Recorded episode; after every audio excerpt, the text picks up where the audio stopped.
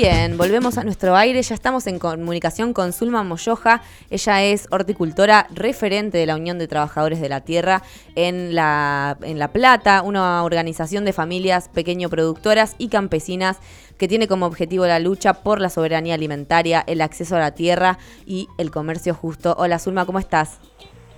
¿Cómo están? Buen día. Buen día, muchas gracias por comunicarte, eh, por aceptar esta entrevista. Eh, te queríamos preguntar, bueno, ¿cómo, ¿cómo surgió la idea de organizarse, dar estas peleas? ¿Cómo es el contexto? Bueno, nosotros cuando empezamos la organización, este, siempre, ¿no? Pensando en el pequeño productor, eh, pensar en, en las políticas públicas, ¿no? Que el Estado tiene que, que avanzar más que nada, porque uno pensaba que tenía que producir y producir y producir y sin derechos. Entonces lo que nosotros hacemos es saber hacer, hacer saber sus derechos a todos nuestros compañeros y compañeras. Eh, también, ¿no? Cambiando un modelo, eh, un modelo de muerte a un modelo agroecológico, ¿no? Eh, lo que siempre avanzamos y nuestra lucha eh, siempre es por la ley de acceso a la tierra, porque nosotros, lamentablemente, las tierras nosotros alquilamos, las tierras no son nuestras, mm. pagamos un alquiler entre 20 mil pesos hasta 30, la luz entre entre 20 hasta 60 mil pesos mensual, donde la cual no te dejan hacer una, una vivienda de material como tiene que ser. Tenemos una casilla de madera porque tenemos un contrato de dos a tres años, donde la cual cumples y te tienes que ir a una tierra pelada donde no hay escuelas, caminos, eh, salitas públicas, y es eh, lamentable donde la cual tendremos que caminar nosotros de tierra en tierra, de lugar en lugar, cuando nosotros somos muy importantes, producimos los alimentos para el pueblo. Ese tomate, ese, ese morrón que ustedes eh, comen en la mesa, nosotros lo producimos, ¿no? Y en pandemia hemos seguido trabajando, de hecho hubo muchos compañeros fallecidos, pues llevar a la mesa de todos esa selga para que no haya un faltante de verdura, porque es lo que nosotros eh, producimos. Nosotros no somos los grandes terratenientes que tienen grandes hectáreas de tierra, que producen soja, maíz transgénico. No estamos en contra, pero eh, no solamente de eso vamos a vivir. Hoy en día, ¿de qué se alimenta la gente? Quiere una verdura fresca, quiere un tomate, un morrón, un zapallito, eh, lo que tenemos que pensar es en la salud de todos y todas, ¿no? Y hoy en día, ¿y qué comemos? Hacia eso también estamos avanzando en la agroecología, hemos pensado en la comercialización justa del, productor al consumidor, más que nada, pero si es que no hay tierra, eh, lamentablemente no hay agroecología, no hay soberanía alimentaria, lo que nosotros queremos, avanzar la agroecología, la soberanía alimentaria, comercialización justa tanto para el productor para el consumidor, que es un derecho, ¿no? Más que nada, así que Tampoco queremos que nos regalen nada. Nosotros como gente laboradora, que trabajamos las 24 horas del día, de sol a sol, en el barrio, en la lluvia, con nuestras familias. Queremos unos créditos blandos. De hecho, hemos metido un proyecto de ley. Cuando estaba Alberto, hemos presentado directamente la ley en el Estado parlamentario. Lamentablemente eh, dio para atrás. Eh, hace poquito presentó Cecilia Moró otra vez la ley. Así que nada, está en Estado parlamentario para empezar de nuevo. Eh, no entendemos cuál es el motivo, queremos unos créditos blandos, no queremos que nos regale nada, eh, pero nada, no, no avanza, así que nada. Claro, algo que, en principio que les permita eh, esa tierra que ya está laburada, todo ese, ese esfuerzo y ese trabajo que se hizo, que, que no quede mediado entre esto que comentabas de, los alquileres y, esta poca contención, la importancia de, del laburo de los pequeños productores en la comunidad, ¿no? Y esto que contabas de la ley de acceso a la tierra, ¿cuáles son los puntos más destacados o digamos a, qué puntos trata de llegar y qué podría contener?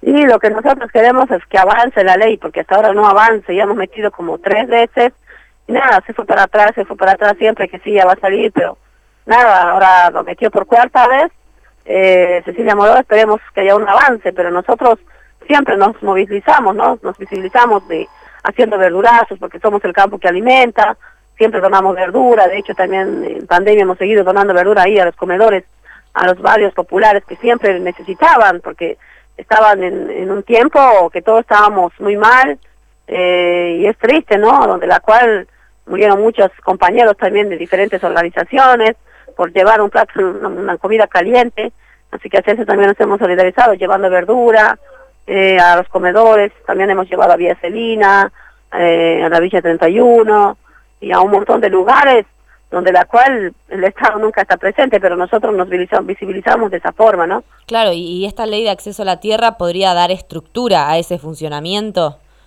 o cuáles son los puntos así más destacados que tiene. Sí, lo que nosotros queremos si tenemos una tierra una, tierra propia es pagar el en vez de pagar mm, el alquiler de de 20 a 30 mil poder pagar no el crédito claro. y hacer una vivienda digna como tiene que ser porque lamentablemente hay incendios de hecho también se han quemado unas mellizas porque son casillas de madera donde la cual estamos a la intemperie y viene una tormenta se lleva la chapa o un cortocircuito enseguida arrasa con la con la vivienda y es triste no y ves quemar a tu compañero o luchó toda su vida se quema hasta su poco dinero que tenía se queda con la ropa puesta y a eso también como compañeros nosotros estamos ahí porque el Estado nunca está presente o te demora dos meses a tres a, colaborarte, pero nosotros entre todos compañeros de la organización tratamos de ayudar a ese compañero un kilo de arroz, otro trae, hacemos una vaquita para comprar la madera, la chapa, pues volver a empezar de nuevo, ¿no? Y, y eso es triste para el compañero, así que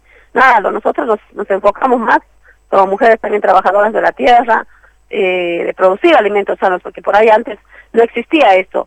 Yo cuando llegué dependíamos de patrones que te decían cura con esto, eh, planta esto, y hoy en día dijimos no, basta, basta de los patrones, nosotros nos alquilamos un pedazo de tierra y avanzamos en la agroecología. Y la agroecología no es de, de, ahora, son de hace años, nuestros abuelos producían sin agroquímicas, no existían estas multinacionales que venían a inyectarte este veneno, eh, eh, ahora no, nosotros por ahí sacamos la semilla para el año que viene, es muy difícil sacarla, pero de a poco tratamos, no se puede en cantidad, pero de a poco se puede.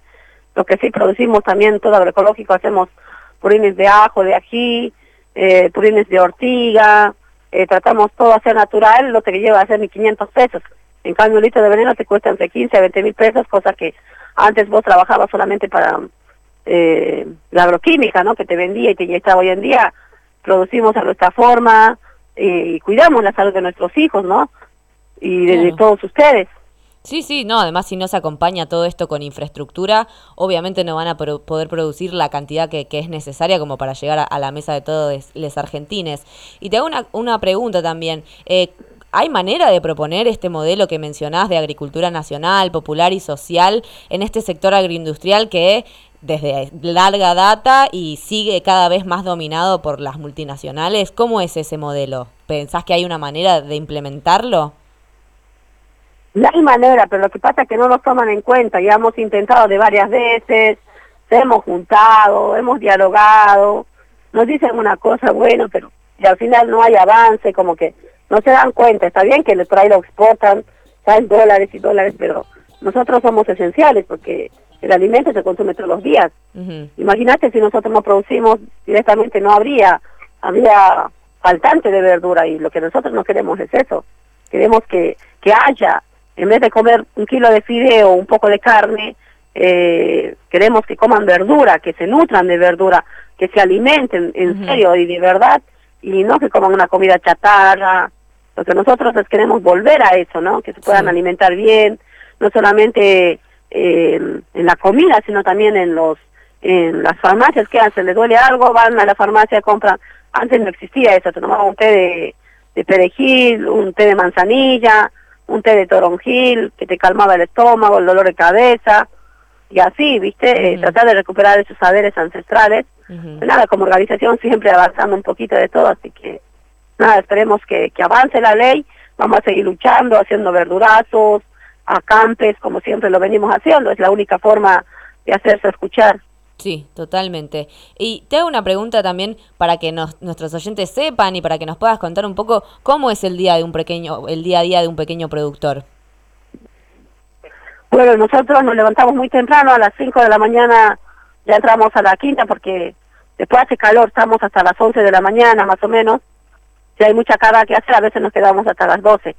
Pero hasta las 10, 11, vos ahí adentro tenés como 30, 40 grados de temperatura. Claro. Eh, si está 40 aquí afuera y está 60, casi 80 grados.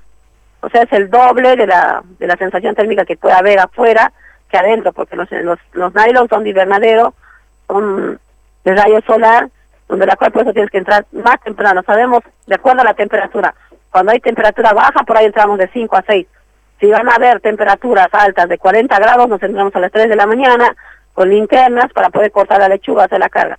Porque si vos haces en esa hora, se te quema la lechuga, se te marchita y, nada, todo tienes que regar, plantar todo en la noche, o en la noche plantamos toda la noche. A partir de las 7 de la noche empezamos a plantar.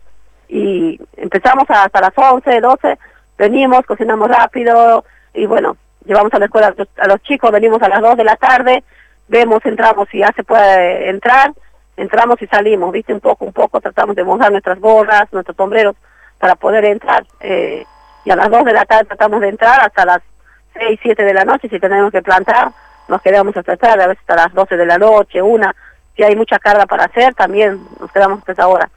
Así que nada, nosotros también hemos avanzado con la comercialización, porque antes venían camioneros, tocaban la quinta, mm. decían, haciendo 100 cajones de lechuga, o le hacías, y estaba 30 pesos el cajón, no más. Y decían, no, sábado se traigo, y cargaban la verdura, los 100 cajones, y me viene los otros sábados, no venía, no venía, no venía, los llamamos, vale, vení, y nada, al final me dice, no, que no lo vendí, tu, tu verdura no se vendió, lo tiré a, a la basura, y de esa forma por ahí para nosotros todavía había una tristeza, una bronca, porque a nosotros nos cuesta desde el poner el plantín a todo el proceso, porque una lechuga te tarda entre un mes y medio a dos meses, en el invierno te, te tarda hasta tres meses, y para nosotros es una gran pérdida. Eh, tenemos que pagar el mes, no te perdona el dueño, mes a mes, porque si no te dice, andate, salí, la tierra dejámoslo tal como te entregué, que alquila a otro que realmente le cancele el alquiler. Entonces eso para nosotros es una gran pérdida. Por eso empezamos a hacer esto, lo de la comercialización justa, eh, hacemos precios accesibles por ahí a un precio justo y tratamos de, llevar, ¿no? Eh, eh, todo se compra, todos los que son agroecológicos se van a la comercialización. De hecho, también las quintas se han certificado, no es que uno presente este agroecológico y listo, se lleva. No, se hacen análisis, se vienen, se hace un recorrido, hay compañeros con el junto conjunto con el INTA, acompañan este proceso y de acuerdo a eso le certifican si es agroecológico se lleva y si no, no. Sí, sí, sí, sí, totalmente. Bueno, qué, qué laburo, qué impotencia esta situación que nos contás de, de, todo lo que conlleva el hecho de generar este laburo y estos cultivos que, bueno, después el, el mercado sea tan, tan maldito. La verdad que con con resignificar ese trabajo y, incluirlo en el, en el, mercado interno por lo menos.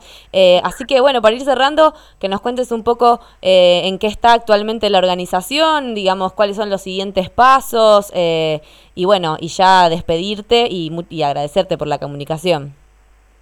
Y buenísimo, y nosotros siempre siguiendo, ¿no? En la organización tenemos una estructura bastante avanzada, tenemos el área social que eh, ayudamos a compañeras y compañeros que necesitan, ahora con el COVID también hemos ayudado, hemos dejado un bolso de mercadería, hemos comprado un kilo de carne, un kilo de pollo, dejar en la puerta del compañero, lo dicen que se aíslen, pero no hay quien, no sabemos si tiene para almorzar, muchos me han llamado, no tengo, tengo plata, me lo compran, en un principio cuando arrancaba la pandemia era muy triste, hacia eso hemos avanzado también con eso, cuando hay incendios también se le ayuda al compañero, tenemos un área de género, hemos hecho una casita de la mujer, eh, donde la cual cuando hay mujeres golpeadas también se la lleva la compañera del refugio que tenemos. Antes por ahí le llevamos a la casa y tenemos nuestro refugio que cuenta con habitaciones, con tele, cama, eh, cocina, heladera, también un emprendimiento de plantas medicinales y de dulces y conservas.